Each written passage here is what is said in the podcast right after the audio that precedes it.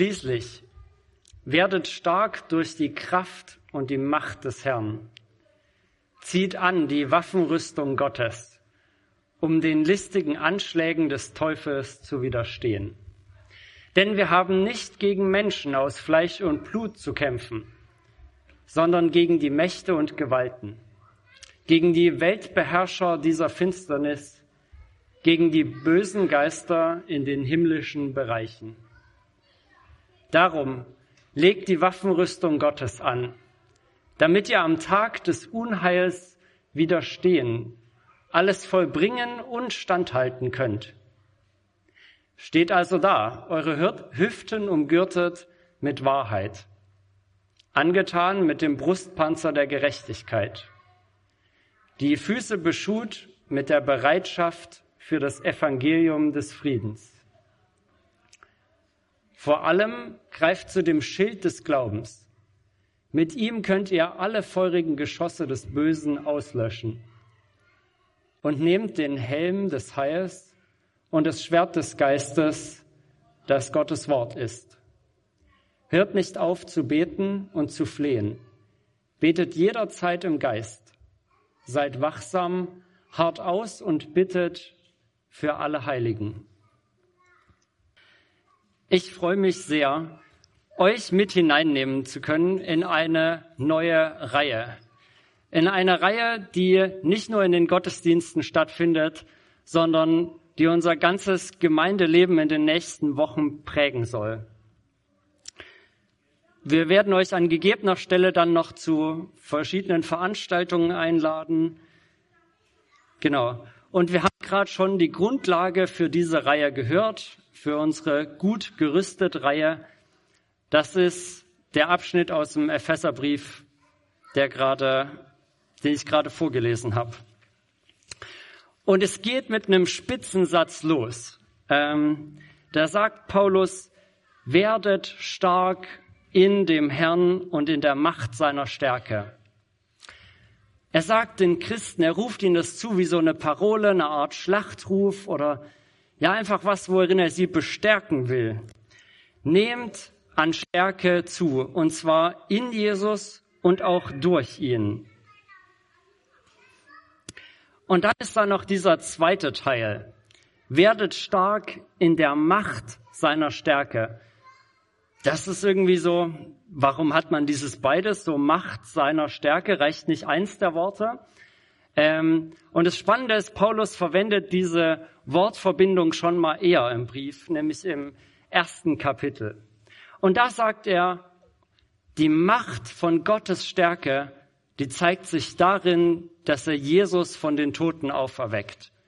So groß ist diese Macht, die Gott hat. Und da sagt er auch, das ist die Macht, die in euch wirkt.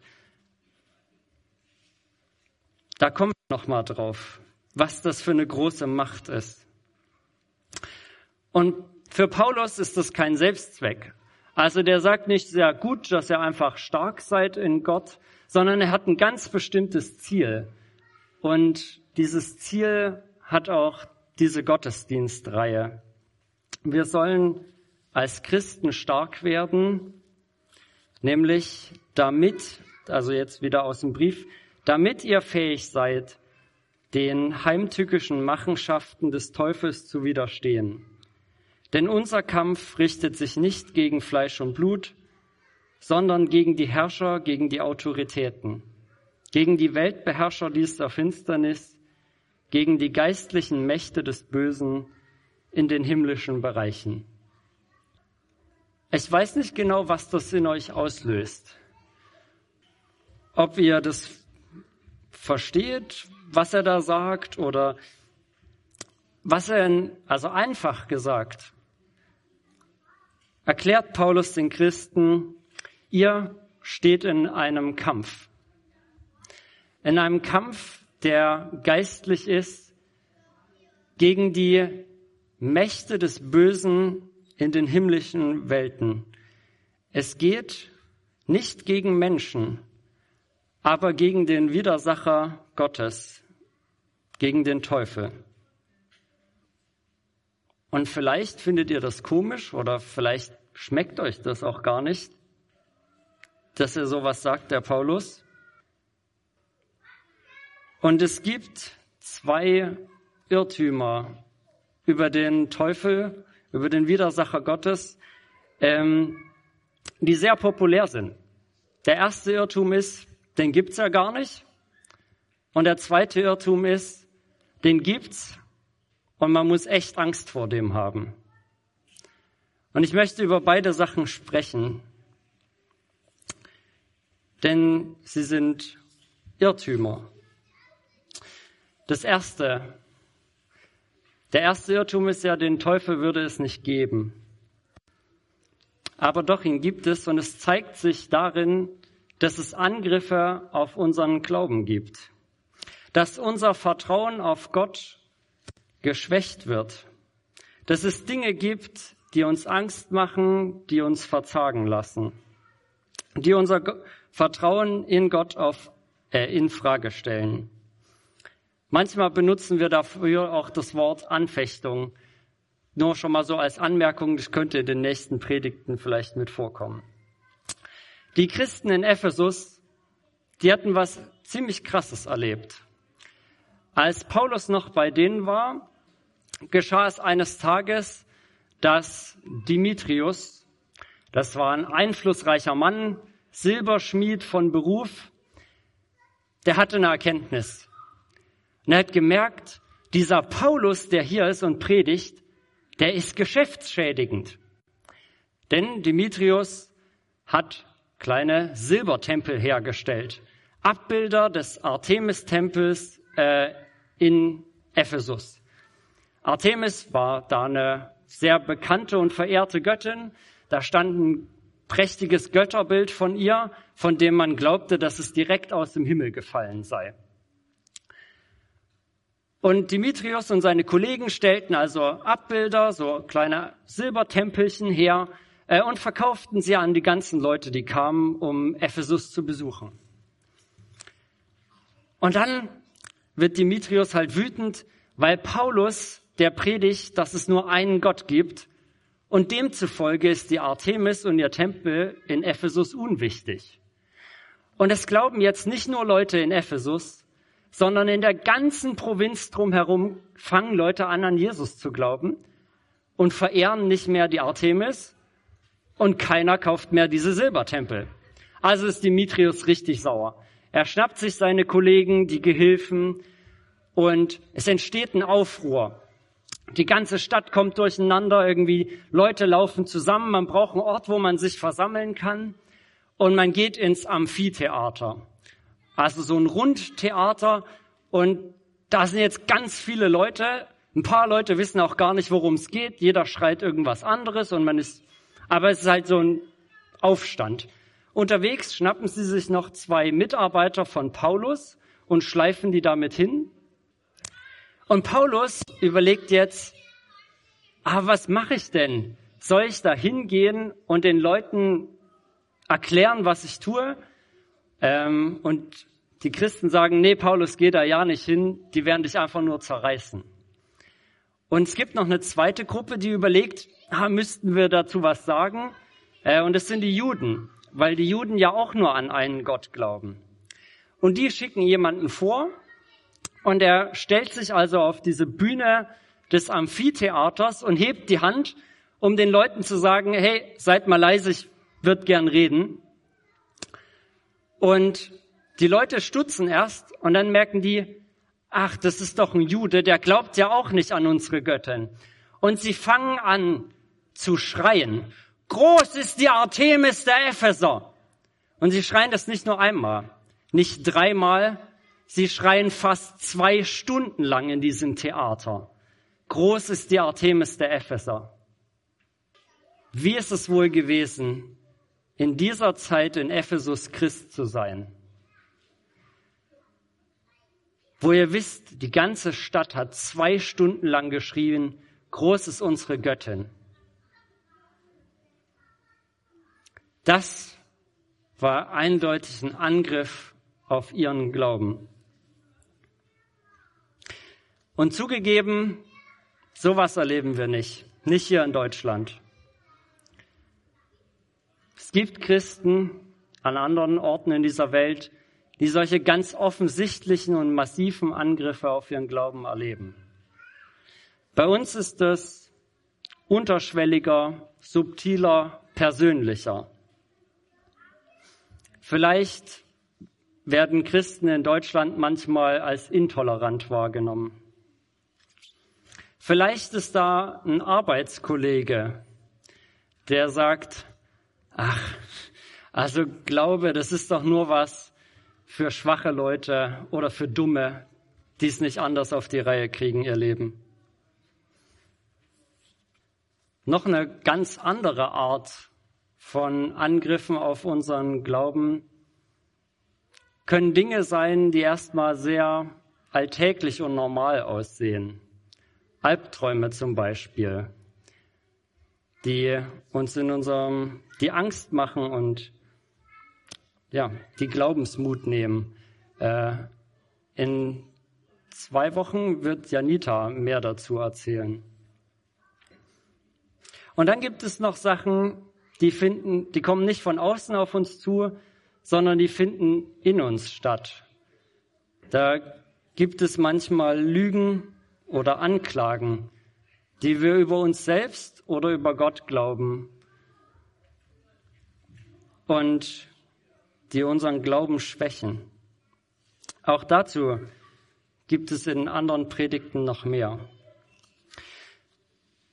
Was Paulus aber den Christen sagt, ist, so vielfältig wie das aussehen mag, diese Angriffe auf den Glauben, es steckt doch ein Kopf dahinter, nämlich der Teufel.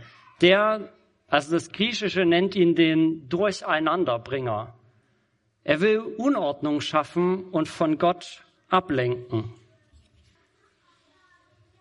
Und was Paulus den Christen aber gleichzeitig sagt, in diesem Kampf steht ihr nicht allein. Er schreibt, es ist unser Kampf. Wir stehen als Gemeinde zusammen. Wenn jemand zu Boden geht, dann stellen sich andere vielleicht schützend davor oder helfen der Person auf. Wir sind keine Einzelkämpfer, sondern wir stehen zusammen. Und dann ist da noch dieser zweite Irrtum, von dem ich vorhin geredet habe, nämlich, ja, den Teufel, den gibt es und man muss echt Angst vor dem haben, übermäßig viel Angst. Und es kann sein, dass das, was ich bis jetzt gesagt habe, in euch ein mulmiges Gefühl oder vielleicht sogar Angst auslöst, verstörend wirkt. Aber ich möchte euch auch in Erinnerung rufen, was ich ganz am Anfang gesagt habe, nämlich, dass Gott mit der Macht seiner Stärke in uns wirkt. Und diese Kraft die Gott hat. Die hat Jesus von den Toten auferweckt und mit der wirkt er in uns. Ich will das noch ein bisschen deutlicher machen. Jesus hat geheilt hier auf Erden. Menschen kamen zu ihm und waren krank oder waren vielleicht sogar von Geburt an gelähmt und konnten sich, konnten nicht laufen. Und Jesus geht zu denen und sagt, Steh auf, nimm deine Matte und geh. Da war kein Arzt dabei, da war keine OP, keine Medikamente. Jesus sagt was und dieser Mann steht auf und geht. Er tut etwas, was er von Geburt an nicht tun konnte. Das ist ein Teil von Gottes Macht. Noch was Zweites. Jesus treibt Dämonen aus. Diesen finsteren und bösen Mächten begegnet er. Da war ein Mann, der war von vielen Dämonen besessen und die Leute wussten, der ist echt gefährlich, deswegen haben sie den in einer Höhle angekettet. Und keiner ist dahin in die Nähe gegangen. Und was passiert, als Jesus zu dem kommt? Nicht irgendwie, dass der Mann wild auf ihn losgeht, sondern der Mann und die Dämonen in ihm kommen bettelnd zu Jesus Das ist die Macht von Gottes Stärke. Er ist so viel stärker, so viel größer als alle Mächte des Bösen. Und das zeigt sich ultimativ, als er Jesus von den Toten auferweckt. Jesus ist tot. Das ist die letzte Grenze unseres Lebens.